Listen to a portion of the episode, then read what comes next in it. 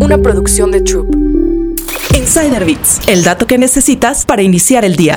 ¿Conoces a alguien que siempre llega tarde? La ciencia explica por qué. La ciencia que hay detrás de la gente que casi siempre llega tarde asegura que el cerebro, en concreto al hipocampo, tiene gran parte de culpa. Esta es una región que procesa algunos de los aspectos relacionados con el tiempo. Sus neuronas, denominadas células de tiempo, podrían contribuir a la percepción y memoria de los eventos. Básicamente, es probable que haya un mecanismo en el cerebro que hace que algunas personas lleguen tarde a las reuniones porque subestiman el tiempo que les llevará llegar ahí. Hay gente que recuerda que una vez hizo media hora de la del Valle a Polanco y se aferró a esa idea. Los científicos también piensan que llegamos tarde porque recordamos el tiempo que nos tomó llegar de un punto a otro, pero esta información puede ser incorrecta, ya que la memoria y la percepción no siempre son precisas. Eso sí, no siempre se puede echar la culpa al cerebro, el organismo o el entorno. A veces una persona también llega tarde simplemente porque le da la gana. Insider Bits, el dato que necesitas para iniciar el día.